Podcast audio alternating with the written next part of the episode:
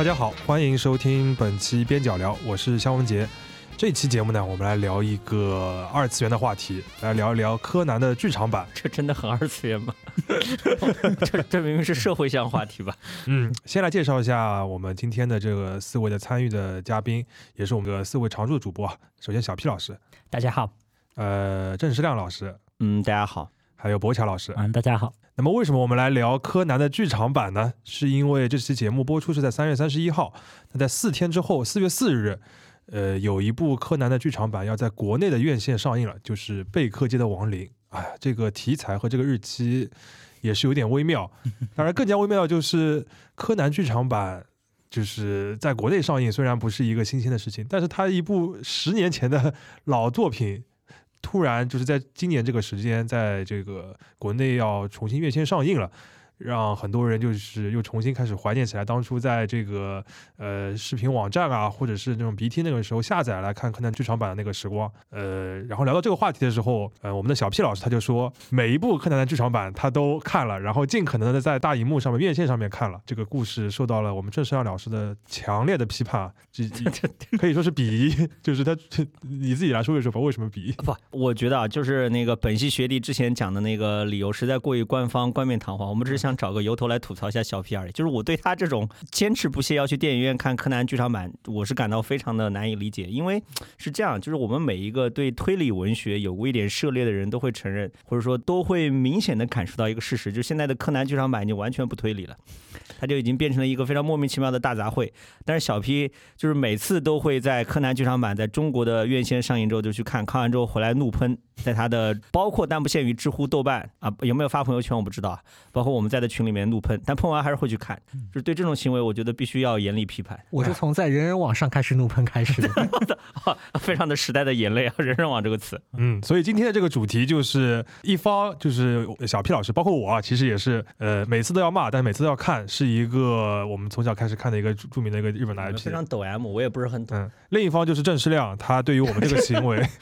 表达非常的不耻。是然后博乔老师的话是站在中立的角度，一方面他会给我们带来点电影行业的一个观察。就为什么柯南剧场版这这样一个产品老是能够在国内上映，而且在这个日本上映的时候票房还节节攀升。另外一方面的话，他也虽然也都看了柯南剧场版，但他的情绪没有我们那么高涨，没有高涨，对，没有那么极端，他完全不会代入的，就是他他是一个局外人的视角。是的，所以他也能给我们一些这个他对于柯南剧场版这个内容的这一些观察。所以首先还是从郑世亮老师开始吧，你来说一下为什么你会觉得我们去院线看柯南剧场版这件事情是非常的呃可笑的？呃，因为呃，在我看来啊，就是因为我打开柯南的。方式有点奇怪，我是呃初中的时候，当时我哥哥跟我讲，他说有一个他觉得本来是小孩子看的东西，无聊的东西，但是他看了小说之后停不下来。然后我一看，他拿给我两本，后来一想，应该是盗版书的，而且是盗版书上传出来的书，就是《名侦探柯南》的小说集。什么东西？对，你看，就是你们大家要么看漫画，要么看动画，我是看小说入门的，而且那 而且那个小说一看，就是据我推测，应该是盗版书商找了几个写手伪书，哎，就是把那个动画、漫画里面的剧情。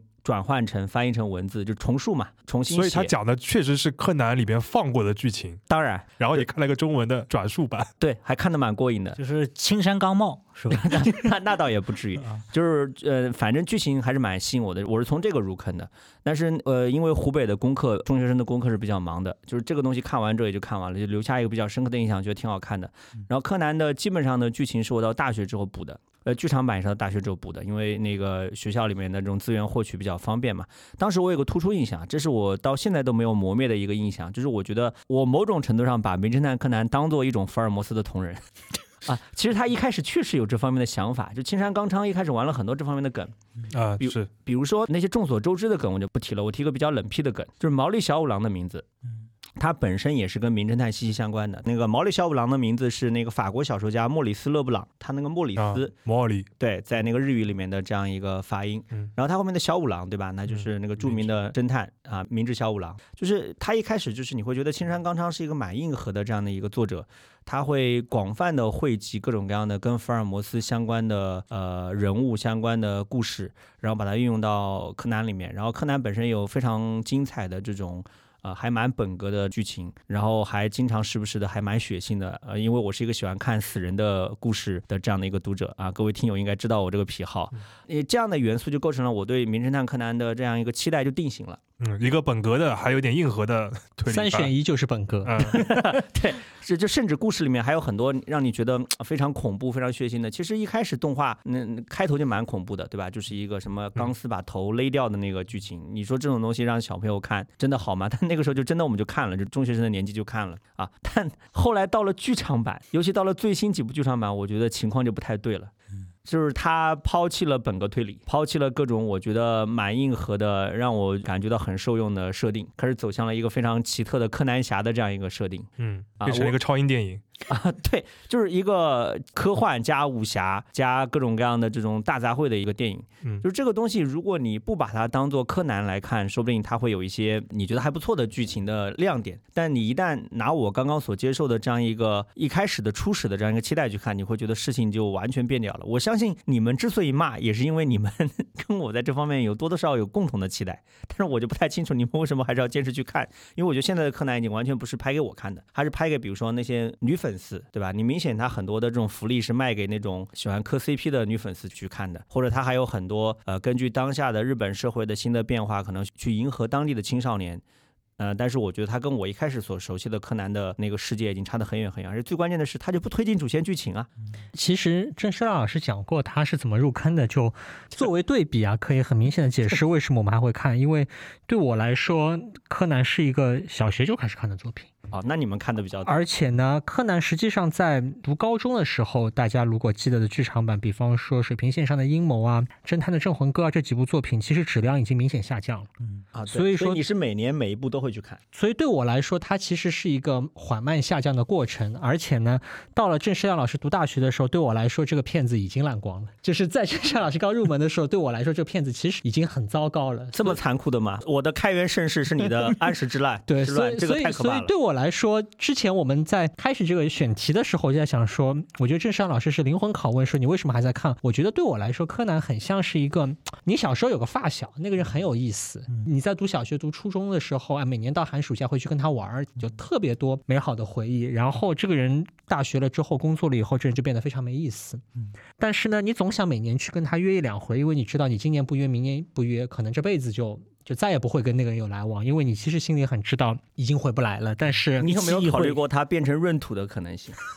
我觉得我不用考虑，这已经是事实。所以对我来说，柯南的我自己的记忆当中的，从比较好看到不太好看，可能是发生在刚才讲到的《水平线上的阴谋》《侦探的镇魂歌》，也就是第八、第九、第十部剧场版。对于很多人来讲，可能认为还是这个黄金时代的尾巴，或者是那些美好回忆的尾巴你。就已经看到了衰败的迹象。但是对我来说，哦已经有一种回不去的感觉了。所以到现在，你为什么还在看？那没啥，我大家总有一个长大了之后变得傻乎乎的同学，你还是愿意逢年过节约他吃个饭呗。我实在是不太能够接受这种人格化的叙事，这有一种什么柯南哥哥我好爱你那种感觉，对吧行？行行行行，打住打住打住有。有点像网上某些网友对吧，把某些我们不太喜欢的这个东西把它人格化那种感觉，就非常对可，怕。而且我觉得就是，虽然我跟小 P 老师一样，都是那个每部剧场版都看了，但是你对于柯南这样一个作品，长情的陪伴是有两个层面的，一个是你还可以继续追主线的剧情，不论是漫画还是这个动画，对吧？啊，真的吗？它还在连载啊，上一次的主线更新应该是好几年前了吧。不，上次主线更新是上个上礼礼拜。拜 好，可以呃可以，它还在连载好吗？而且有很多的 UP 主还会呃非常精细的分析，还是你们比较了解。这是陪伴一种，对吧？但是就这个这个我觉得是比较可以认可的，因为你从小看的这个那个一开始看的一般都是那个电视动画嘛，但是剧场版呢，确实我自己现在有点难以解释自己这个行为，因为刚刚跟那个郑世亮所说的一样，首先它脱离主线剧情，一般来说脱离主线剧情；第二个的话，它的制作团队其实也就是也不是完全一致的；第三的话就是说它这个风格已经就是和那一般的这个柯南的这个剧版已经不太相关了，它是一个爆米花的电影，然后呃随着它这个近年的这个票房在日本越来越走高，它已经成为一个全面向的东西，主线的就是或者说是最核心的人物已经发生了一些转换等等的，所以就是过去的柯南剧场版其实更加像是一个大多数的动画剧场版，它是一个剧的延伸，然后它的风格也是和剧比较类似的，但现在的话它是一个越来越独立的一个产品，然后是一个独立的年更产品嘛。呃，这个我觉得是确实很难完全的按照长情的陪伴这样一个逻辑来，就是说明我为什么看。但是小 P 老师之前我们在这个录之前聊的时候，他就说这个就像阿森纳一直输球，但是一直像看阿森纳 一样。你们不要霸凌我这个阿森纳球迷哦，不对，博乔也是阿森纳球迷。对我也是。你要你要不要让博乔也也说两句没关系，？没关系，因为我其实也是一直每一部都看的，但是我觉得我自己认为的明显的断崖式下跌，其实比你们都早。其实我觉得《迷宫的十字路口》就有一点不行了。啊，迷宫十字路口是第七部，对，是第七部，是部节奏很慢的作品。对，然后但我觉得这个还可以。歌很好听啊，这样子。对，我可以告诉大家一个冷，当然歌好听了，我可以告诉大家一个冷知识：《迷宫的十字路口》是所有柯南剧场版当中唯一一个没有发生过爆炸的 电影。什么奇怪的冷知识？剧场版都发生过爆炸。OK，这是只有《迷宫的十字路口》，它的风格很不一样，更像是一个旅游宣传片的感觉。对，因为我其实真正开始非常大密集、高密度的看柯南，其实是高中我们家有电脑以后，我有一天发现了一个神奇的网站，然后我可以在上面不停的点另存为，然后当时下载的格式还是 RMVB 这种嗯格式，当时有很多这样的神奇的网站，对，一百二十四受益无穷。对，一百二十四 MB，然后我每天在家就开着那玩意儿，然后看着，就是非常怕。第一个是，比如说五点半我爸妈快回家了，还但是还有几格还没有走完那个下载栏儿，然后就非常紧张。然后第二个是要学会隐藏这些文件，不然我你为什么下个柯南像下 A 片一样？对呀、是我也不知道为什么，但是当时就觉得非常好看看吧，觉得最好看的其实都是那个柯南和黑暗组织什么贝尔莫多这些人的这种对决的集数。然后突然有一天，快上大学前，我是一股气看到了六部电影。就是柯南的前六部剧场版，我就看了一部，我准备一天看一部，结果我第一天就看了三部，然后第二天又看了三部，然后当时我还不知道这是每年都会出一部，当时你还不知道，最好看的六部已经被你两天看完了。对的，然后结果我后来上非常上头。对我上大学以后，第一年好像应该就是迷宫的十字路口，然后我那个时候又看了一下子，就觉得略微有一点失望。直到我和我室友一起看那个《干壁之关》，然后看 看到那一部的时候，我室友真的是在最后高潮的时候，直接反正每一个剧情他都能猜得中。我当时就是确实就是对柯南产生了非常强烈的失望感。呃，因为以前非常期待嘛，特别你经历过像贝克街啊，像这个通往天国的倒计时，还有像世纪末的魔术师这样非常精彩的作品，然后你以为你以为迷宫的十字路口和这个水平线上的阴谋只是一个略微的震荡期的下滑，就你以为夏天永远不会结束，对，结果后来发现那个是通往冬天的第一步。不得不说，最近的一部《万圣节的新娘》，我觉得还是略微恢复了一点点，至少有一点点推理了。然后，但是我要说，《迷宫的十字路口》它里面的歌《Time After Time》是仓木麻衣唱的，我是他的老粉，嗯，所以这部作品在我心目中有非常重要的地位，就是因为歌。你看柯南已经到要用歌来，啊，那很重要，好吗？歌很重要好吗我错了，我错了，我错了。嗯，对，柯南的歌很重要。呃，既然你刚刚那个那个博乔老师已经讲到了，就是柯南剧场版他觉得比较巅峰的时期，又讲到了贝克街的亡灵，那就 Q 回我们这次的这个主题啊，就是我们为什么会有这个兴致来扯这个柯南的剧场版，就是因为贝克街的亡灵这部作品，一个它很老，第二个呢，就是在经过漫长的时间，它重新上映的时候，我们对它的评价产生了一些。新的看法和分歧，所以我们就是应应该说贝克街的亡灵可能常年居于两极分化我我最喜欢柯南剧场版排名当中的排名非常靠前的位置。坦白讲，我相信是无论是在国内也好，还是在这个日本的大大小小的投票当中，贝克街的亡灵的受欢迎的程度始终是排得很高的。嗯，所以我们今天其实就是先借着把那个贝克街的亡灵聊一聊之后，我们也会给一给自己对于这个柯南剧场版的一个排名。今天还是一个非常宅向的一个一个一个话题啊。虽然那个柯南剧场版非常的这个受大众欢迎，但是如果你不看的话，我们没法就是每一部跟你具体讨论这个话题。但是贝克街的亡灵，我觉得可以先介绍一下，它这个剧情现在来看其实是非常时髦的，时髦科技主流。首先，它是一个元宇宙的话题，这时隔多年，我们回看，确实是元宇宙完全的就是它体现了 literally 原教旨的元宇宙，好吗？啊！赶超时代近四分之一个世纪。啊，扎克伯格必须给你点赞了。对，就是他讲的是一个柯南和他的朋友们，然后去试玩一个最新最高精尖的游戏，然后这个游戏试玩的人还有很多达官显贵的小孩们，代表了日本的未来。这个游戏的这个硬件是一个像蛋一样的一个茧，对，一个茧，然后大家就钻到这个里边去，然后你就进入了一个元宇宙的世界，你可以选择不同的场景。那柯南呢，就选择了这个贝克街，就是十九世纪末十九世纪末的伦敦这样一个场景，也就是福尔摩斯所在的那个时代，他把福尔摩斯和真实事件发生之过的开膛手杰克的这个故事结合在了一起，然后你们要去破案，最后也同时揭晓了元宇宙或者说是人工智能游戏的这个制作者背后的一些故事，这是一个推理的明线和主线。但是我我觉得啊，就是这个东西在我看来为什么好啊、有几个。第一个，我觉得它的立意上还是呃颇有可取之处，就是那段儿不是还上了中央台嘛，就是关于批判或者揭露日本的这样一种世袭制度嘛。是嗯啊，但是这个利益呢，我觉得也没有那么重要。重要的是，就在我前面讲的，就是符合我心目中柯南的作品，它的最初的这个初衷，就是他把十九世纪末的伦敦的贝克街，把它搬到柯南的剧情里面，而他还跟开膛手杰克做了一个很好的结合。是，就是这是我觉得其他的剧场版都没有达成的一个元素我觉得它题材特别的原柯南，啊、对嗯。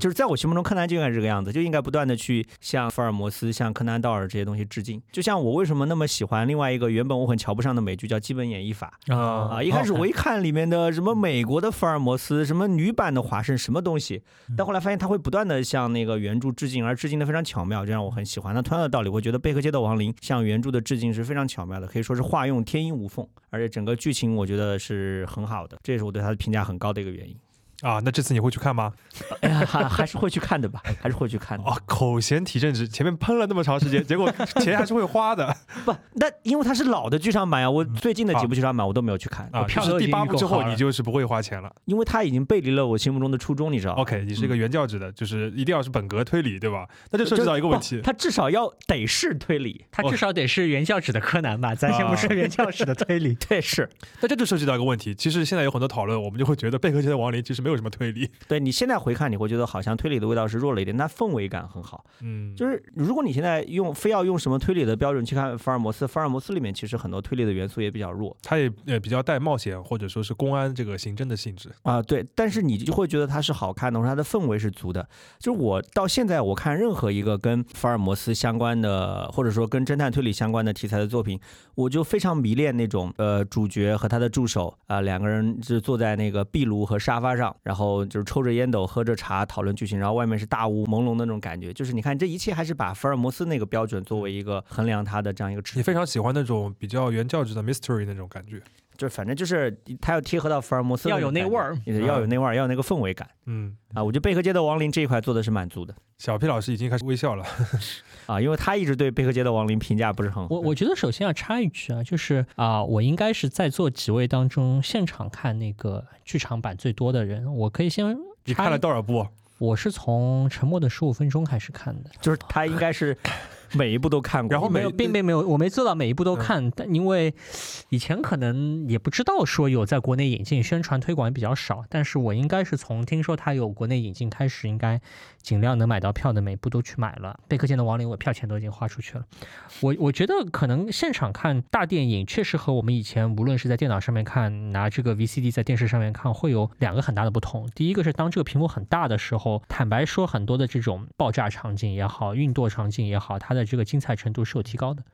你可以想象，就是这种怼个大脸在那搞推理的这种画面，在大屏幕上面看，其实观感没有那么好。另外一个我觉得很重要的事情是，柯南的剧场版的现场观影其实是个很有乐趣的过程，因为所有会去看剧场版的人，其实都跟你一样，都已经很懂梗。很懂梗。所以我还记得我之前看哪部剧场版的时候，当刚开场没过两分钟，镜头摇起，出现了一幢摩天大楼的时候，整个剧场里面就发出那种嗡嗡的骚动声，然后所有人说的话都是一样，就这楼肯定要炸了，要炸了！这楼要炸，这楼要炸。所以这种气氛，我觉得这是种非常快乐的一种气氛，就是啊，你本质上是在追求一种这个弹幕的这样一种这个场子里面有很多人和你一样，虽然心中对这个新的剧场版并不抱什么期望，但是呢，他能和你一样享受这个作品带来的这种很微小的一些嗯，乐趣，放映厅里面弥漫着快乐的空气，非常非常快乐，真的是非常的快乐。当那个摩天楼出现的时候，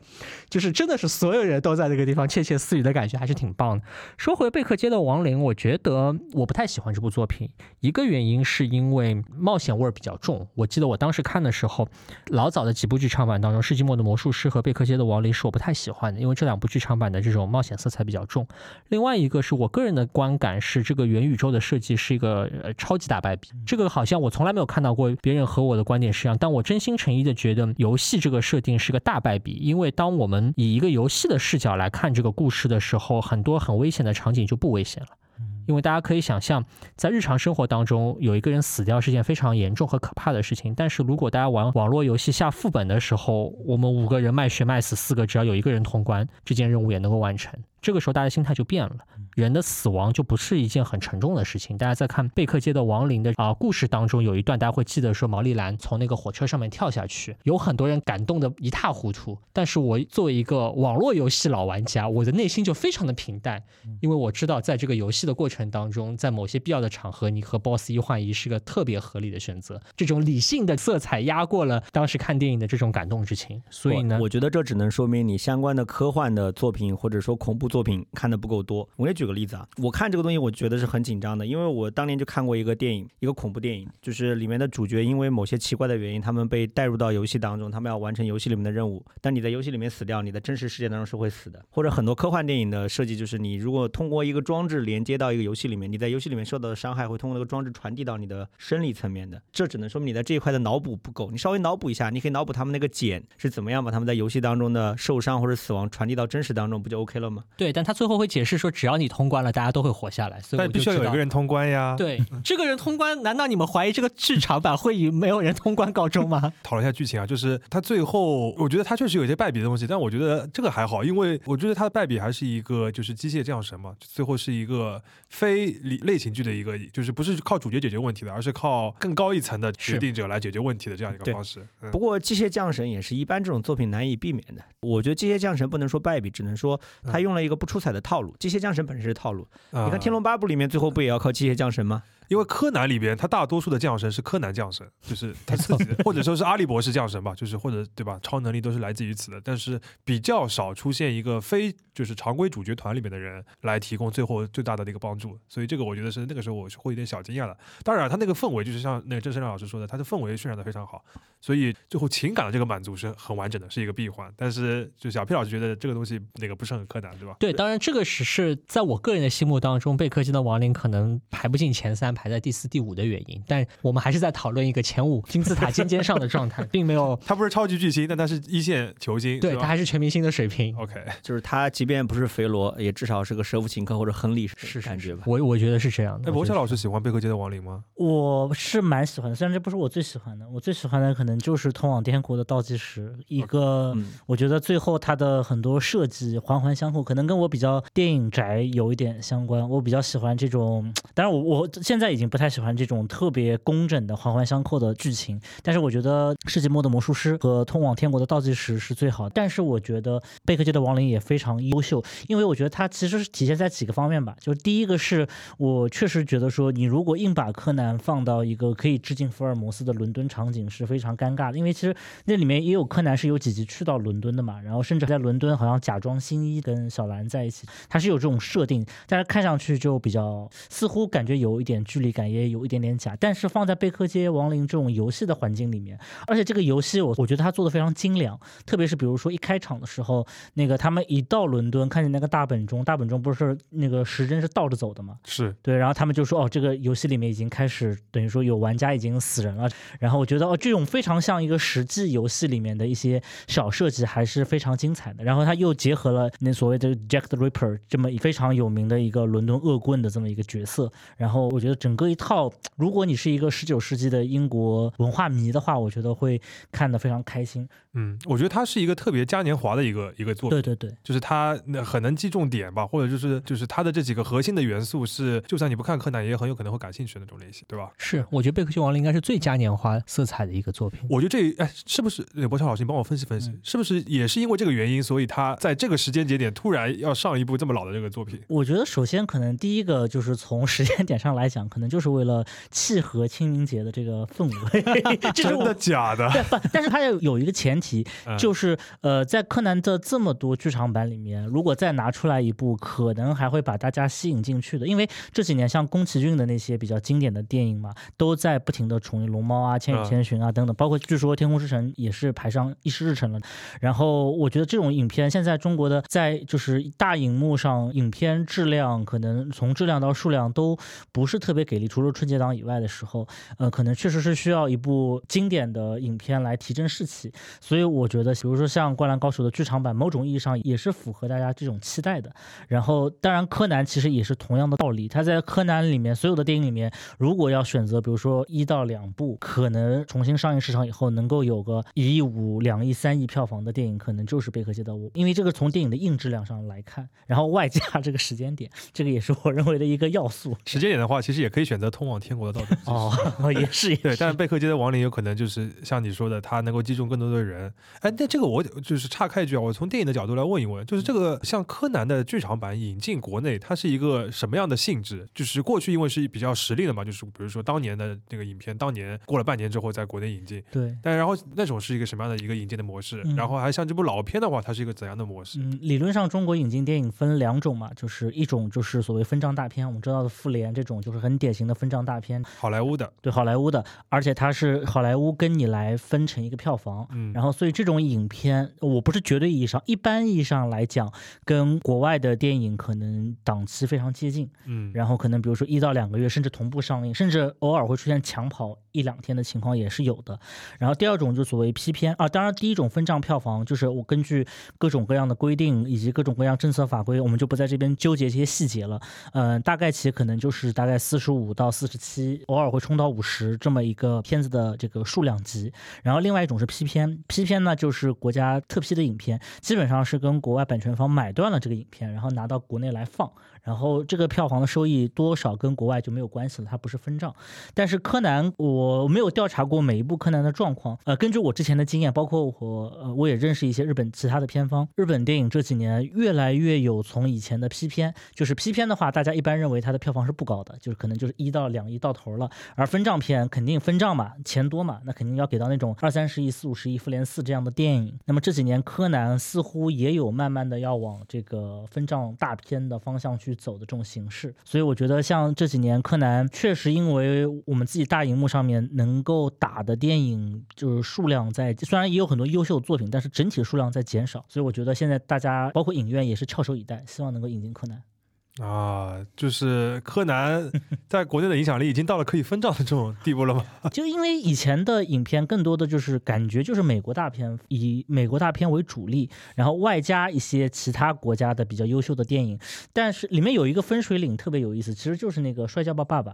《摔跤吧，爸爸》当年就是批片，嗯然后结果狂赚十二亿嘛，所以说我觉得很多人也是看中了柯南这样影片背后的潜力。嗯，就 P 片的话，其实就是一个淘宝的一个有一点这个概念，就是你有可能几百万买断了它这个版权，是的，然后国内能够赚多少票房就看你自己本事了，也有可能就是几百万票房你都亏，对对吧？然后如果你能够赚个一两亿票房嘛，你就也能盈利一些对。如果能够十几亿的话，其实你能够就是这个国内的这个发行商能够赚回大多数。对，所以它也会出现，就是说，为了 P，，呃，就是说这个逻辑是互相的嘛，就是一个 P 片，你买的时间特别晚，因为买的越晚，它片子越便宜，越便宜，对于国内的片方来讲，才越有可能赚钱。那越有可能赚钱，它买的越晚，那在国内上映的时间也就越晚，就导致经常，比如说二零一九年会放什么二零一六年的片子，就是因为一一个成本控制的问题。嗯，当然柯南的话，在国内还是有这个独家的版权代理方的啊，就是，一个应该是有。非常著名的一个 是翻车出事情的呃这个。代理了很多这个著名 IP 的一一家公司，主要一直在在维权的一家公司。呃，但刚才小 P 老师不是你讲到那个在影院观看柯南剧场版的感受嘛？问题就在于你看的应该都是是就是我们前面所说的这个后半期的柯南剧场。非常糟糕的片子，没错没错。我觉得这些片子本身的质量，坦白讲都是非常糟糕的，已经到了不堪入目的程度。哎你不要这么平淡的讲这些，就是我觉得也 也啊，小 P 老师这个真的就是就是像律师一样，就非常平淡的讲了一些其实很很带情绪的话。啊，让我想到的是，他就像现在网上很多曼联球迷一样，啊嗯情绪滤掉。我觉得嗯现在的曼联踢的真是一塌糊涂，竟然被利物浦搞了七个，哎呀，真是不行，就非常平淡的讲述一个非常悲惨的事情。对对，虽然这片子真的是坦白来讲是很差的，但是。还是我刚才讲的，我觉得呃，剧院里面看这个动画电影啊，不仅限于柯南，因为刚才也讲了，在剧院里面看柯南，我还在剧院里面看过神奇宝贝。大家开始事先准备的时候，当我说这个话的时候，这个录音棚里又散发了很多快乐的气氛。但我觉得在剧院里面看电影本身还是会带来很多的体验上的乐趣的。无论你是和很多小朋友在一起看，这个电影院里是一帮小朋友吵吵闹闹的，还有很多小孩子在那个大荧幕下面跑来跑去，我都经历过。还是说和你竟然会觉得这是一种快乐？我觉得这是种快乐。你们柯南剧场粉真可怕。不不，我觉得你看皮卡丘的时候，有很多孩子在剧院里面跑来跑去，真的是件很快乐的事情。看柯南剧场版有小朋友在没有没有没有，这后面我就要说，就是很奇怪的一点，就是柯南剧场版其实是非常对于国内观众来说，好像真的是属于我们这一代人才会有的一种体验。他打的就是我们从小看那个剧的那些人的。对，就卖这个情怀牌的这个程度要远胜于真的尝试去吸引似乎更符合目标人群受众的儿童的市场。当然我没有看过统计啊，我不知道这个个人的这个观察是不是准确，但我的感觉是，好像柯南的剧场版离现在的少年儿童的距离已经比较远了，更多的好像还是在面向一些青年人或他他距离者少年腐。女的距离更近了。我就问你啊，你坐在电影院里面，黑漆漆的一片，跟着一帮腐女，他们看到什么安室透什么出来，哦，看到金基真出来，哦，就那样，你觉得感觉怎么样？我觉得感觉也是非常特殊的观影体验。你看别的电影能有这种体验吗？啊，对你，你看他就果断的回避了前面说我看到小朋友很快乐，他现在改成了特殊。特殊一个中立的词啊、呃高情商话术直接拉满了，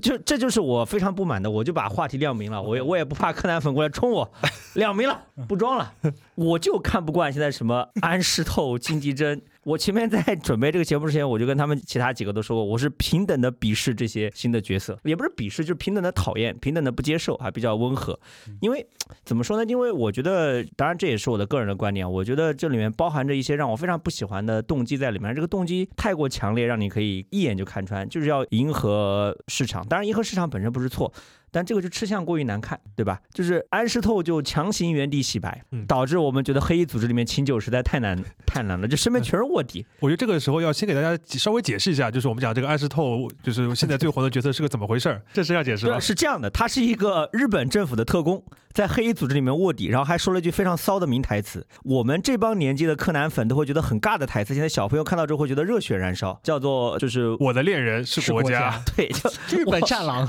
我 我当时真的被这句台词给直接雷焦了，但我发现很多小朋友是从正面的意义上来肯定这个台词，觉得安室透超帅的，本来就超爱安室透，因为这句台词更爱他了。嗯这边我稍微解释一下，就是说柯南的剧场版呢，就是按照我们分的大概前十来部吧，主要的这个主角团其实都还是比较固定的，就是和电视剧的这个主角团是一致的，就是柯南，然后他们少年侦探团这个几个小朋友，然后再加上小兰，然后时不时的会出现服部平次或者是怪盗基德，怪盗基德。呃，主角就基本上以此为为准了，就是我已经完全习惯了这样一个架构了。对，就他们是一个大家庭。然后是在哪一部你安？室透什么人？凭什么插进来插一脚，对吧？还有什么呃金吉针？所以那个时候，其实，在早期的时候，在比如说大家一些就是柯南的爱好者，大家就是所谓的这个党争嘛，就是比如说会讲柯哀、新兰，就是柯南和这个小哀这个感情线，或者是这个呃新一和小兰这个感情线，大家会讨论比较多，仅此而已。但是在应该是哪一部我不忘记了，就是柯南在主线剧情里面出现了这个安室透这个人物，就像那个正式上说的，他原本设定是一个黑暗组织的一个反派。然后是和柯南这一帮的赤井秀赤井秀一是一个镜像的一个安排。对，是一个他们是一个这个对手的这样一个设定。据说青山原来康昌一看到这个人人气这么高，马上原地转向。对，据说原来就是一个单纯的反派，结果就是人气爆高，然后他就把他设定成一个就是卧底在黑暗组正面人物，然后他就是越来越成为一个主角，包括像最近的话，他都会以他为主角出那个单独的动画的剧集。另一个他这个人气暴涨的一个特点就是说他在剧场版里边的重要性逐渐的提高，嗯，登场次数越来越多就，给他很多戏份嘛，啊因为知道那个很多观众爱看嘛。所以这个就是郑世亮就是大家那个鞭笞批判的这个 这样一个点，就是他受不了，就是主主要来说就是遗老遗少已经受不了新时代了。啊，可以这么说。我现在就好比一个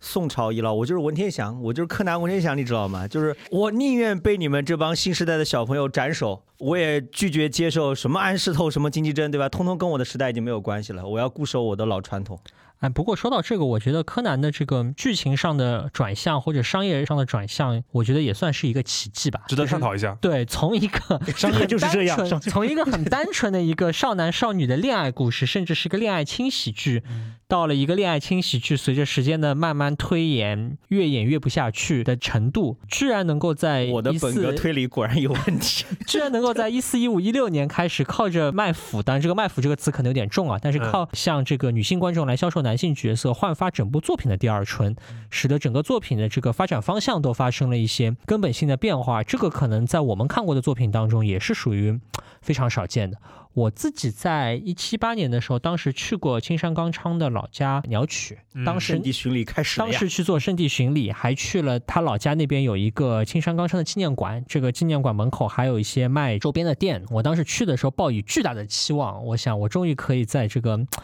门口的周边店里面买到最正宗、最特别的这个商品发现品，全是卖给腐女的周边。对，然后一进门发现挂在墙上的都是安石透、赤井秀一、金吉珍，还有一两个我都不是特别报得上名的人，一张一张的这个大画像挂在那个店里的这个收银台的背后，然后我在那儿上下翻箱倒柜都找不到惠哀的周边纪念品的时啊，候，会员都没有吗？惠哀的纪念品几乎没有。哎呀，然后我在现在当时就喜欢小哀的已经变成一老一少了。对，所以我当时我也是一样真我们非常经跟不上时代非常充分的认识到了自己已经和这个时代之间的距离是是多么的遥远，包括和他官方对于这个作品的这个期待也已经差得非常远了。这个我要客观的说几句哈，在全世界范围内，文艺作品讨好女性观众是一个普遍的规律，对吧？我们上次过来，呃，跟樊一茹老师也交流过，现在上海的线下演出市场，就什么音乐剧啊、话剧啊，男女比重是一比九，而且那可怜的一成的男性观众，要么还是陪女朋友过来看，要么就是属于 LGBT 群体，这就是一个现实。所以说，新的剧场版要赚钱，票房好，它不讨好男性观众，尤其是我们这种中年男性观众啊、可以理解。但是你指望我们反过来去给予他好的评价，给他说好话，那你想都别想，对吧？是不是？态度非常坚定，对吧？啊，就是你们都发出了不怀好意的笑声，你们是不是在脑补我节目播出之后被小粉丝冲了？啊，你放心，我一刀都不会剪刀。你简直就是变态博乔，我发现了。对我相对比较客观，就是我只是不看，但是我不会讨厌安石头。就是也谈不上讨厌，我觉得这个角色本身不讨厌，嗯是整个的编创团队对他的这样一种安排令你感到不适，啊，就是强推嘛，对吧？就是用意过于明推变成官推嘛。但我觉得其实柯南的作品当中长期有的一个问题就是什么红写什么，嗯，我觉得这个也是青山刚昌的 精明所在。这个优点不是可以说到了是商业上的批判环节。商业上的优点，商业上的优点嗯就是，其实青山刚昌在这这么漫长的连载历史当中，其实发生过很多次的各种各样的转向。比方说，在某一些年份当中，会把灰原哀画的特别猛。我不知道你们有没有这个记忆，因你还为我。会仔细的分析他的角色的人设的。我是追连载的人，会有这种感觉，就是他会有一些门豚化的或者萌化的这些年份，但这个离现在已经非常遥远了。但是在另外一些年份当中，他就会非常热情洋溢的拥抱更新的消费群体或者观众群体，这种转向也是挺厉害的。因为有很多作者实际上自己是绕不过这个弯子来，非要画自己爱画的东西。是像青山康昌这种从善如流。对顺应时代的这个大潮，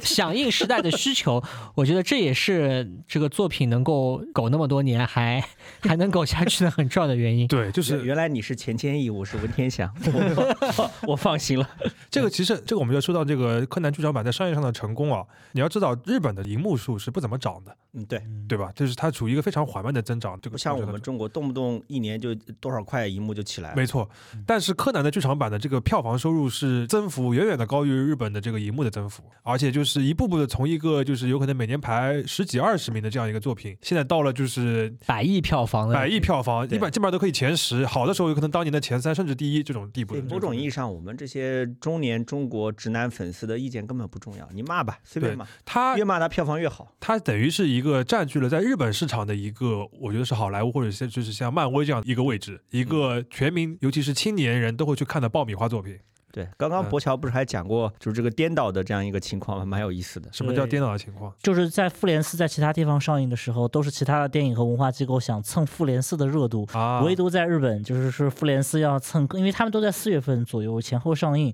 是在蹭柯南的热度，而且还蹭不上。然后甚至 我听说，就是那个复联当时是几个就是主战英雄要去全球各地，就是大家分组，就就跟他在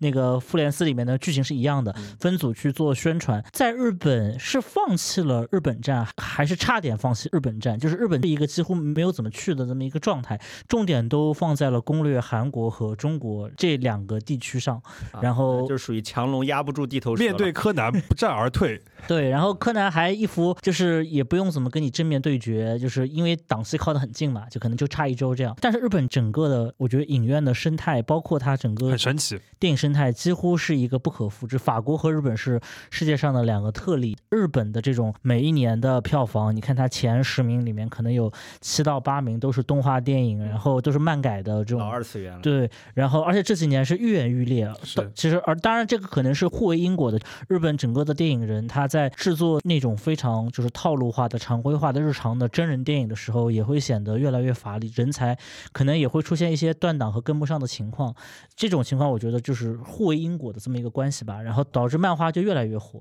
嗯然后这种火爆呢，偶尔可能能够出个圈，像一些比如说大家众所周知的一些什么鬼灭之鬼刃灭之刃这样子的嗯剧场版。新海诚的那个《你的名字》也是对出圈了。对，新海诚的《你的名字》也是一样的，包括他最近又有一部新的影片《铃芽之旅》，但是这些影片，就比如说当年新海诚《你的名字》在日本好像最后快过了三百亿日元的票房，长，而且它是个非常长的一个非常长，可能当时好多中年大叔什么骑着自行车串联到各个电影院里面看了什么几十场的这种都有，对非常可怕。对，所以当时中国其实在，因为我当时还在这个电影行业工作嘛，其实是弥漫着一股氛围，就说这个东西会不会在中国也爆掉？结果最后票房应该没有特别好，光线传媒引进关应该六亿左右，还行，对，还行，但是很不错了。但是没有到大家那种突破性现象级，可能只有在像上海啊、杭州啊、深圳啊这样，可能稍微有一点点这种观影氛围我告诉你。那个时候的 你的名字的票房是靠毛十八撑起来的，这样的观众毛十八 看了好多，在座各位应该都看了不止一场，是不是？大家老实交代。嗯我看了四场，我其实一场都没看，但是因为我当时在电影院办其他的展，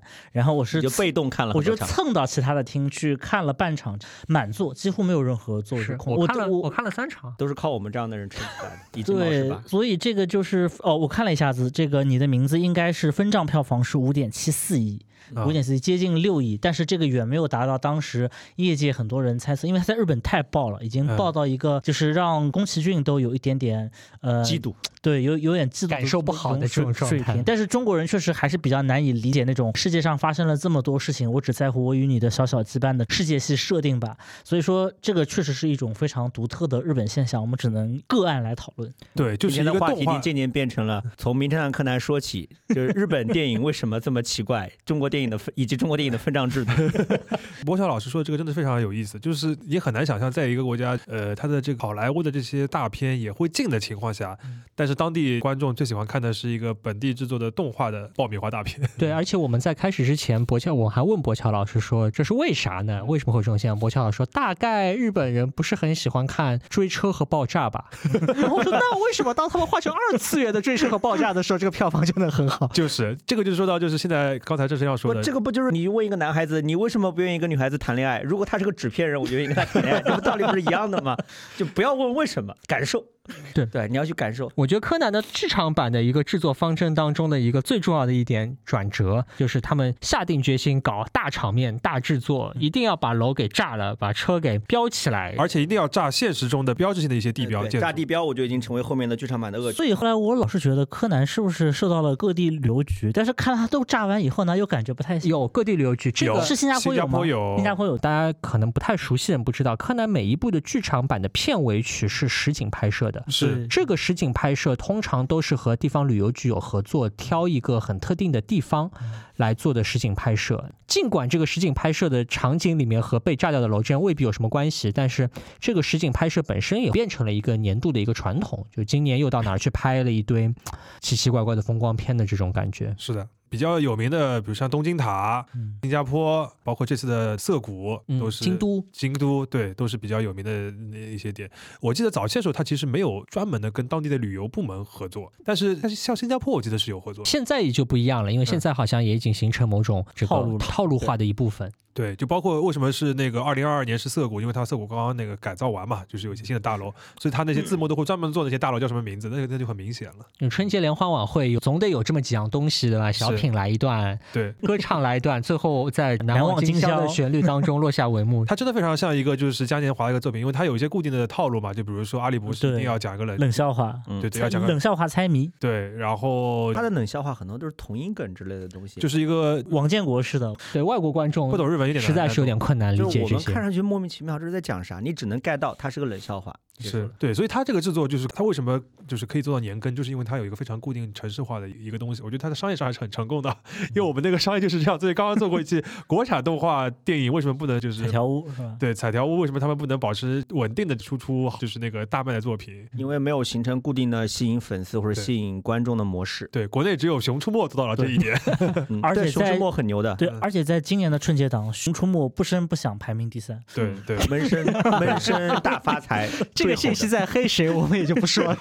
嗯，对，那还是回到我们剧场版，我必须要严厉的质疑一下小皮，就是在你心目中，整个的剧场版的排名到底是什么样子的？对，就我呃，到一非常好奇些灵魂的一些排名对，，如果你把贝克街的亡灵排名拉的那么低，那顶替他的会是谁？啊、对我来说，柯南剧场版排第一的是《通往天国的倒计时》，我相信这个对于所有看过柯南剧场版人来说都很喜欢。通常刚才就讲了，可能是《通往天国倒计时》和《贝克街亡灵》是排第一和排第二之间有所交替啊、我排第二名的作品可能有一点点冷门，是《引爆摩天楼》。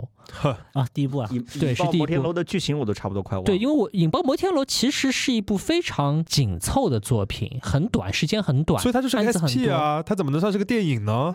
对，没错了，但是还是很好看，我觉得就很紧凑、经典，所有的要素都有，但是呢又做的不过分，开创了不一定叫开创吧，我觉得哪怕作为第一部电影和后面的相比，应该也是柯南这个模式当中的一个绝对是巅峰之作。而且柯南那个时候还是很早期嘛，对就是还是二十世纪的时候，是嗯，然后这我我印象中引爆摩天楼应该时间很短吧？非常短啊，整个电影很短，更像是一个特别九十分钟到片，吗？我都不到不到一个小时出头吧，应该是啊。是一个有点先讲完，我再喷你。然后第三部可能排第三名的也有点冷门吧，嗯就是和《贝克街亡灵》我觉得啊相差不大的是《瞳孔中的暗杀者》。你怎么排名这么 奇怪的？我我我挺喜欢瞳孔中，我觉得瞳孔第三名，我本来以为什么世纪末的魔术师之类的。对，因为我刚才就讲了，我对于这个冒险类的故事的爱好逊于侦探破案类的故事。我觉得《瞳孔中的暗杀者》也是一个，一方面有很多的王道恋爱戏码。另外一方面呢，在这个故事当中又有很多很热闹的地方，因为它是一但它这里面个的诗意的桥段实在是过于非常的俗俗套，对。简直不能忍。但是我觉得放在一个游乐场里面，借着游乐场里面的各种各样的装置、各种各样的啊、游艺项目，然后烘托出的这么一个故事的气氛，我觉得还是很棒的。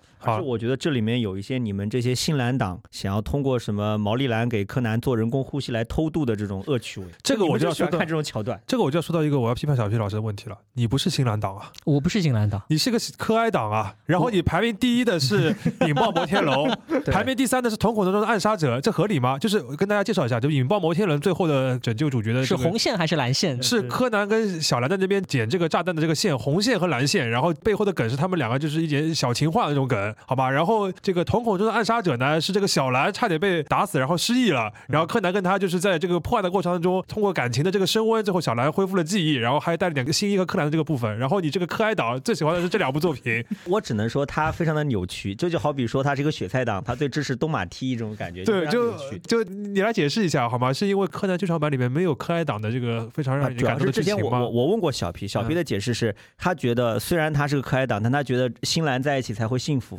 一个非常扭曲的解释，我觉得，这个太东亚男的了。而而且我觉得非常的强词夺理，我们必须展开严厉批判。对，OK，这是你排的这个这个这个。对对对，这是我排的前三，第四、第五可能是《世纪末的魔术师》和《贝克街的亡灵》吧，或者说前第三到第五相差不多。但是之所以要把瞳孔中的暗杀者提出来，是因为我觉得很多的观众，哪怕是老观众，对于第十四个目标和瞳孔中的暗杀者的记忆是很模糊的。其实这两部作品的精彩程度也并不那么差。是大家经常打统仗说，哎呀，以前的剧场版有多好，但是当大家真的说起这些剧场版的时候，其实很容易把这两部给遗忘掉。但我觉得还是想跟大家强调一下，说这两部其实都还挺不错的。当然，第十四个目标我觉得有一点点烂俗，相对来讲嗯，但都还是质量很高的部分。我觉得这个可以总结出小 P 老师的一个趣味，就是他喜欢的就是说只限于最最原始的那个剧当中的主角团的，就是连服务平次和怪盗基德都不要出现，就是这个主角团里面的人，然后或者就是说柯南那个小兰和灰原哀以他们为主，然后破的案子呢就是跟柯南的这个剧版比较类似的一些爆炸案啊，或者是一些连环杀人案这样的概念，是吗？我觉得其实这个是我个人的一个见解，嗯就是我自己那么多年来一直搞不清楚为什么柯南的剧场版会形成这么复杂的党争的关系，而且这种党争的情绪的焦灼程度也有点害怕，哪怕到现在大只要家形你不要成只要形成党争，都会令人害怕。你不要模糊话题，就是我们没有说剧场版里面形成党争，就是这个剧这么长还是可以党争的。对这个形成党争的关系，嗯我一直觉得是很奇怪的，因为在我的世界观里面，我觉得《名侦探柯南》实际上是一部很单纯的恋爱作品，就是一个少男少女。这个故事的起点其实是一个少男少女的一个带有一点这种，甚至带有一点喜剧色彩的一个恋爱故事。然后当然交叉了很多的侦探故事，但是这个故事底子其实是一个很单纯的少男少女青梅竹马的故事。我们大家都已经开始扶额了，我们的表情都已经开始不对了。我要提醒一下不，不不，就是就就棒球银行也是我跟小 P 老师在这个问题上有主次上的这个颠，就是根本上的颠倒。就我觉得柯南本质上还是一个本格的推理作品。他当然应该是推理，他也是推理。我觉得他很了不起的一点，就是被他低估的一点，就是他的这个剧啊，就是包括这个漫画，至今还在，虽然质量很不稳定，低劣，很但还在。认真的搞三选一。对他还在搞的是本格推理。什么叫本格推理？就是说他 给了你一个这个范围，选项，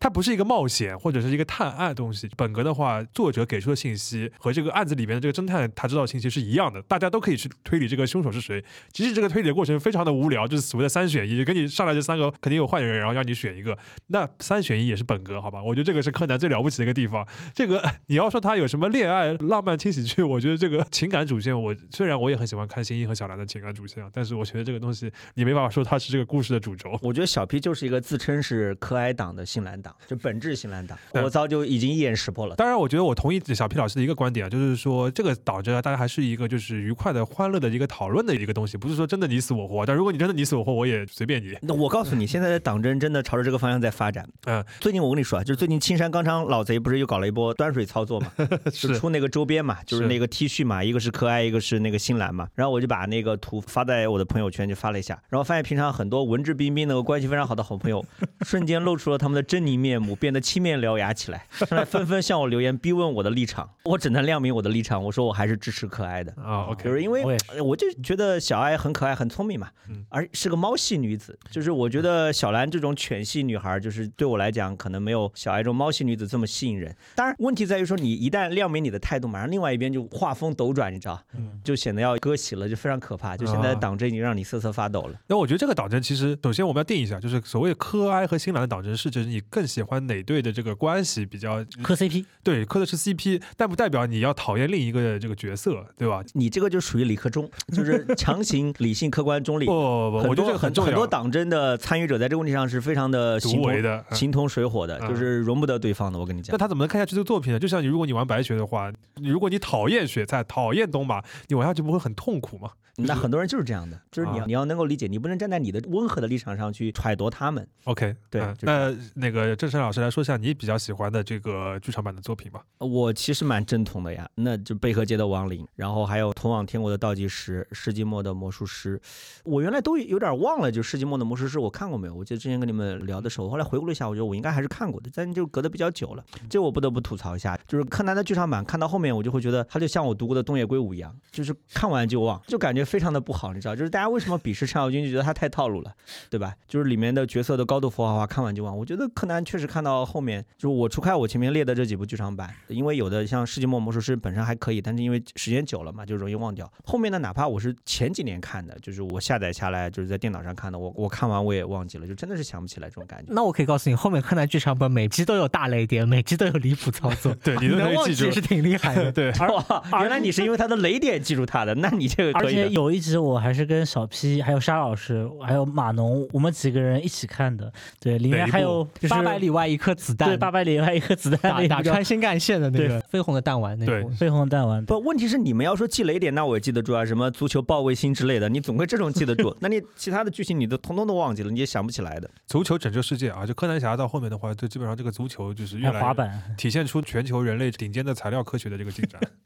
对对，然后我还有一个对我来说说很重要的就是那个迷宫的十字路口，就是仓木麻衣的歌嘛，而且它里面有很多日本的文化元素，还是很对有意，思因为它那个带的《易经传》，然后又带了京都的这个路啊什么的，是一个非常对，呃我觉得当时有什么能剧啊，有什么这种日本的各种各样的剑道啊、歌舞艺伎啊，还还柯南，不错所以柯南其实是个文化大使，啊文化输出啊。对文化输出，对吧？你要讨论文化输出，《迷宫的十字路口》就是一个最典型的日本的文化输出产品。对，因为我在日本的时候会发现，就是喜欢柯南的，就是在追那些，比如说，当然我没有参加过圣地巡礼啊，但经常比如说路过一些店的时候，会看见一些呃外国人，而且一看就不是中国人，不是韩国人的那种，比如金发碧眼的老外，会在那边摸柯南的各种周边。然后你稍微观察一下，你会发现这些人绝对不是一个浅薄的好奇，而是非常有研究。甚至我还看到一个外国人，金发碧眼的一个瑞典，因为他背后的包上面是一个黄蓝色的一个十字旗，然后他会用非常标准的日语在跟日本的店员在交流。虽然他交流啥我听不出来，但应该是想找 某一款周边。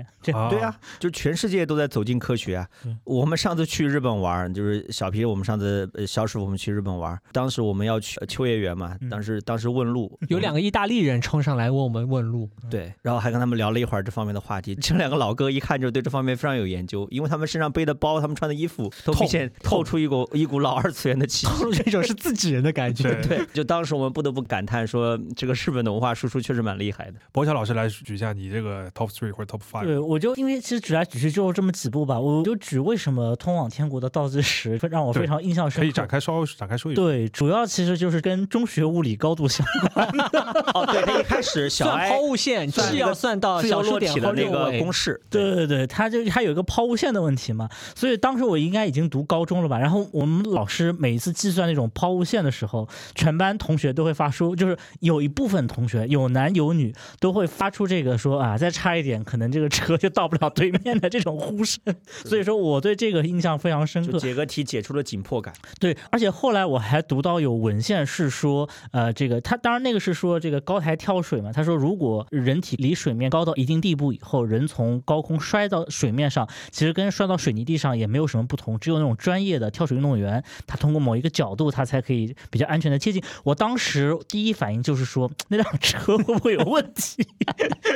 就只能说科学包罗万象，既有文化输出，也有高中物理的教学。对，然后另外就是那个《世纪末的魔术师》，它有两个点，其实之后对我影响比较大。第一个就是它是关于一个末代沙皇尼古拉二世的这么一个故事，然后另外它就是提出了世纪末这个概念。后来我才知道哦，就世纪末在西方的这个文化脉络里面，其实是非常重要的一个十九世纪末的这么一个概念。其实你以前在看柯南的时候，你不会有印象说这些是如此有文化内涵，你没有想到这一点。但当你比如说你已经比如说上大学了，稍微可能读了点书，你反过头来再去看柯南，其实柯南里面还是挺包罗万象的，有很多那种呃小常识。后来仔细想想，其实从柯南里面学到的。嗯，那我也来举一下，其实差不多啊，就是在我这边，世纪末的魔术师是第一名，嗯倒数计时是第第二名，那个后面的几部其实我觉得大差不差。我就比较明确，也比较直白，为什么最喜欢世纪末的魔术师，是因为我觉得他后面的这个感情线是我觉得呃最好的之一，而且带了一些跟身份相关的主线嘛，啊、包括他最后这样一个几乎要暴露身份，后来也解困的这个形式，我我觉得是很有美感的。嗯，大家如果看过的话都会知道。世纪末的魔术师应该怪盗基德也出现了吧？对。对，啊，尤其是大家如果看过后面的《天空的破烂船》那些恶心人的操作之后，回想起世纪末的魔术师是多么的美好，这个故，事。而且魔术师最后应该还有个彩蛋吧，就是他打扮成新一的样子，对对就是那个解解困的那个方式对，呃，包括他前面就是核心的这个故事，我觉得就是一个像就博乔老师说的，还是一个挺美的一个冒险故事，就是一个非常标准的。然后这个故事本身是比较合理的，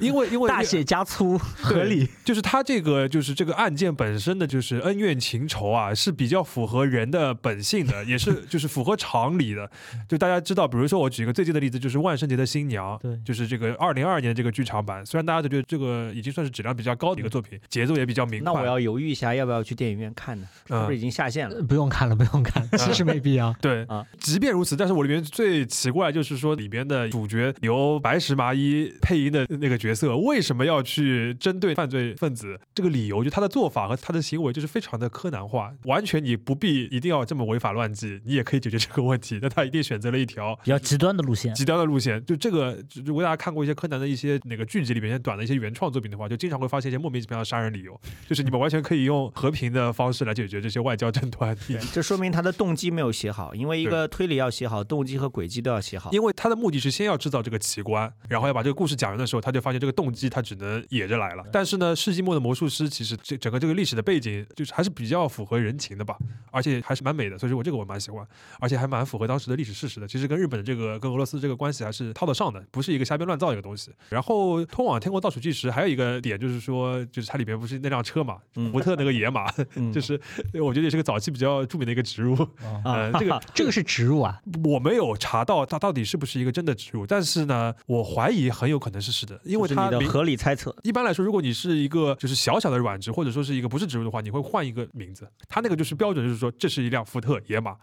然后给了一堆镜头，啊，对，而且最后高潮还要起了最重大的作用。对特写，那那就给我感觉就是说，他应该还是一个合作的这个一个项目，所以 我我觉得《通往天国倒计时》应该是样样好，就是所有的角色在这个过程当中都还是展现出了一个剧场版的范围之内的一个高光时刻。是。所以我们今天讨论的结果是从贝克街的亡灵开始，最后落到赶紧引进天国的倒计时，啊可以放到明年的四月四号。啊，但对对对，那我觉得啊，就是你们还漏掉一部我还蛮喜欢的，就水平线上的阴谋，因为这是我个人的一个，你可以说是一个嗯恶趣味，就是话我非常筒交给你，你来说吧。就是我非常关注毛利小五郎的表现 是不是？心理年龄已经到这儿了吗？那倒并没有，你不要乱讲。我只觉得就是你看很多剧，你如果只是关注主角的话，有点因为我因为我看很多作品，我就会关注里面的配角，而且是带点那种丑角性质的配角。毛利小五郎明显就是个丑角，嗯，对吧？而且他还是个标准的工具人，对吧？被柯南射脖子射了二十几年，嗯，对吧？但是你会发现在《水平线上阴谋》里面，毛利小五郎表现非常棒，超高的推理水平，对吧？唯一看透真相之人，就非常厉害，嗯，对吧？而且最关键的是，就是我之前还看到小 P 在知乎上点赞了一个问题，嗯 就是毛利小五郎是不是一个废柴？然后那哥们儿说不是，因为毛利小五郎对婚外情有着特殊的敏感。是个抓出轨的高手，就是抓出轨名侦探。但其实这个东西你想想还蛮合理的，因为现实当中这私家侦探主要就是抓这种东西。而那个哥们儿最后还一句非常离谱的话，他说工藤新一的老爹老娘经常互相开玩笑说会有外遇，他如果真的有外遇的话，那就是亲家公和亲家母可以一条龙服务，就是毛利小五郎抓外遇，然后飞鹰里来办离婚的这个案子，就就非常的到位，就就很好笑。但毛利小五郎确实在水平线上的阴谋里面还蛮帅气的，非常卡扣一。毛利小五郎很神奇，就是他在很多日本的这个当地的柯南角色的这个喜爱度排名里边，还是一直比较靠前的。人气大叔好吗？而且我觉得最近有一些回 这个迹象，就包括在那个二零二二年那个万圣节的新娘这个剧场版里边，还就是官方玩梗嘛，就是因为他受了个伤，然后要住院动手术，结果打了麻药没有用。对对，这个就是官方吐槽最最为致命。对，呃，讲到这个的话，就是现在柯南就最近衍生出了一些很就是搞笑搞笑，的延展的作品。对，就是那个犯人范泽先生，对，你们这小黑人嘛，都是跑嘛。对，对对这个你们看了吗？大家因为都在玩质量颇高。我当然看了，我觉得还蛮好的。就就是是他玩了一些，就是就是他把这个设定怎么说呢，完善的很有意思。比如他到米花街的这个区政府里面，然后去办事，然后当地这个什么凶杀案非常多啊之类的，就很搞笑。对，我们可以多说两句，因为这个确实是个官方玩梗的很过分的地方。米花之前一直都有日本小哥坛之称，然后到了那儿，天天有爆炸案件，房屋中介所里面凶宅有百分之八十都是出国案件的凶宅，然后警察都在破凶杀案件，然后没有户籍警，这个要办一个居民入籍非常的困难。可见就是制作团队其实也完全知道他们这个作品长期连载之后出现的一个长期连载之后造成的困难，因为其实柯南的长期连载是一个很致命的问题，这个问题越来越严重了。当年对我又要说，为什么它是一个恋爱轻喜剧呢？让我说。OK 其实是因为我觉得柯南刚开始在做这个企划的时候，应该是一个偏中短篇幅的一个作品，甚至有可能青山刚昌都已经把结局想了个八九不离十了。嗯，你是说阿笠博士那个版本吗？这倒不一定，所以他的故事当中其实有一些缺乏延展性的地方，比方说他的时间是没有办法流逝的。到现在为止，他们只升了一个年级。还在青山刚昌第对啊小学一年级，对，都要咬死说在作品当中实际发生过的时间并没有超过一年。对，工藤新一只消失了几个月，这个显然已经完全没有办法，就是兜不住了。你再怎么变，它虽然消失了，只有几个月，但是在这个几个月里边，呃，全球的手机行业发生了突飞猛进的进展。对，而且我还可以给你们举个例子，柯南的漫画当中是没有办法出现任何月份、日期的，因为它一旦出现了月份和日期，就会出现一件非常可怕的事情。我前两个月自己看漫画的时候，发现，在最近大概几个月的漫画当中，出现了二月十五日，它当中有一个情节，说某某人说，哎，我过两天，二月十七日、二月十八日几天之后是我的生日，那就可以确定说那一天在在作品当中发生的日期是二月十五日，但是呢，大家就会记得说二月十四日已经是快十九二十年前有过一个很明确的二月十四日发生的案件。换言之，在二月十四到二月十五的这一天当中，咱们不考虑所有的这些分支剧情啊、单元剧，光主线在二月十四日的时候，赤井秀一还是一个身份没有暴露的神秘的黑衣男子，但是到二月十五日的时候，赤井秀一的妹妹已经和他们打成一片，要讨论一起去参加同学的这个生日宴会了。在这一天的柯南宇宙当中，就发生了好多呃事情哦从满月的双重世界，这个红与黑的碰撞，到现在我都不想回忆的这些你搞不好主线剧情再等一等还能看见杨紫琼。是是是是是，所以呢，我觉得这个实在是他的这个作品一开始在设计的时候是完全没有考虑到，竟然会把它撑的那么长。那导致的结果就是，可能柯南的主线也好，漫画也好，已经坦白讲，我觉得已已经很糟糕了强弩之。末。已经是强弩之末了，只能靠剧场版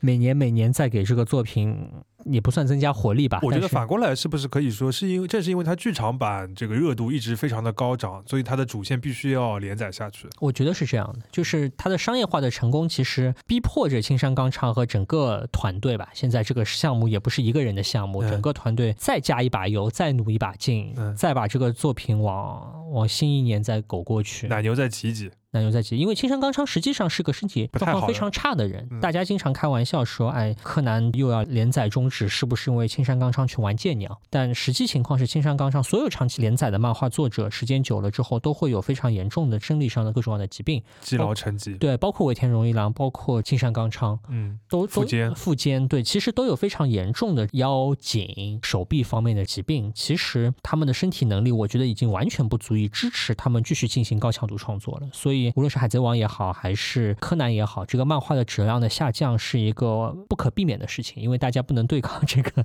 不能对抗生理机能的下降。这个说出来很伤感。对，我我在柯南里面，他们只度过了短短的一年，但在实际生活中已经度过了对我超过四分之一我。看柯南的时候是江户川柯南的年龄，我现在这个年龄已经快要奔着毛利小五郎走了。那可惜经超过了朱棣老师了。对，所以可想而知，对于这个创作者来做，日复一日的要创作这么多的作品，其实是一个非常，我都觉得像是某种苦行一样的在坚持，其实是非常困难的事情。那你觉得，比如说像现在这个剧的话，有哪几种相对来讲不是说圆满吧，就是比较可行的、可行的善终善终的方式？我觉得就是《名侦探柯南》这部作品的善终是完全不值得担心的，因为啊，当然这个话也也说不好啊。自从有了《进击的巨人》之后，这个话就不能再说了。但是大家一直有一个谣传是青山刚昌应该是把结局给想好了，啊而且呢，之前到目前为止的剧情发展的过程还是总体上在控制之中的。嗯，所以我们在过去的几年当中，还不断的听到一些消息说，金山刚上觉得他的年龄或者身体坚持不住了，无论如何要把某一个脑海当中想象好的剧情给画出来。最早是什么幼儿园里的相见啊，后来是乌安莲叶啊，后来是这个他们新兰的这个关系确认啊，这些东西显然都是金山刚昌老早之前就已经准备好的。那么从这个角度来讲呢，我觉得应该有一个平庸的结局，我觉得可能只是个平庸的结局，应该也在计划之中吧。只是说这个结局肯定跟我们当年刚上这辆车的时候所期待的已经很不一样了，嗯，那小 P 老师其实刚才讲的这个 很伤感的话题，我觉得这才是个很伤感的话题，很伤感的话题，而且主要就是我们这种就是从小看的，因为我们怎么说呢？我们是正好在这个时代，对因为我们开始看动画片的时候，在电视上看的时候，柯南被那个国内的电视台引进了。然后我们基本上是从零开始，一步步跟着他度过了这个剧里边的这个一年半的时光。是是是是是，呃，其实这一点上感情上可以同意小 P 老师啊。如果你就是为了一种习惯，或者说是为了一种陪伴的感觉，你为他花点钱，对吧？还是可以理解的。就像你有可能过去看了很多的这个周星驰，然后他终于一次在国内院线上映了，你要给他买。我不，会再去看周星驰了，我已经被坑了两回了。那你已经坑过两回了，对吧？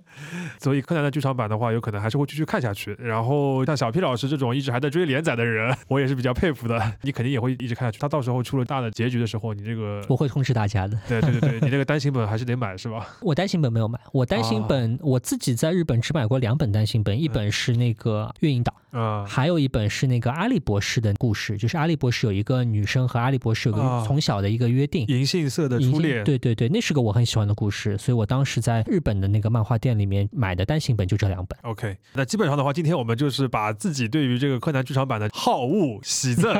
给大家分享了一下，以及呃那个稍微带入了一些对于日本特殊的这个电影市场的一一些分析和国内分分账大片和批片的这个制度的一些简单科普。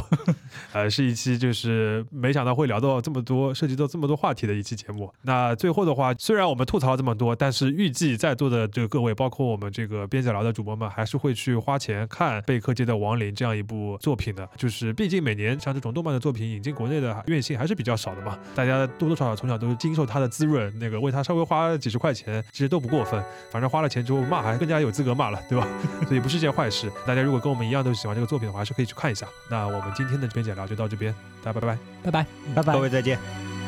もしも君に巡り会えたら二度と君の手を離さない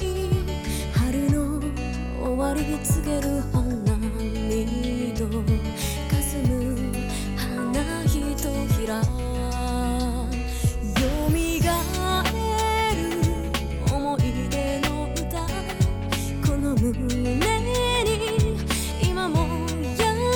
しく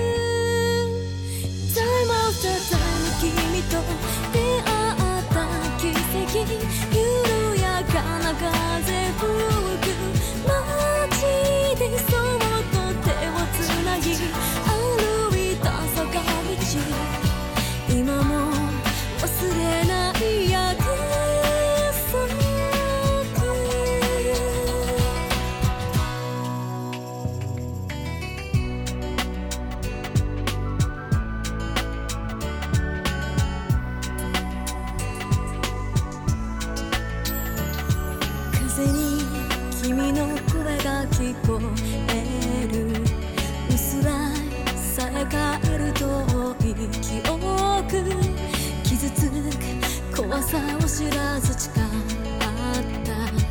いつかまたこの場所で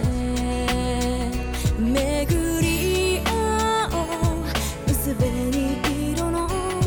季節が来る日に笑顔で。Time after time 一人花舞う街で知らざる時は戻らない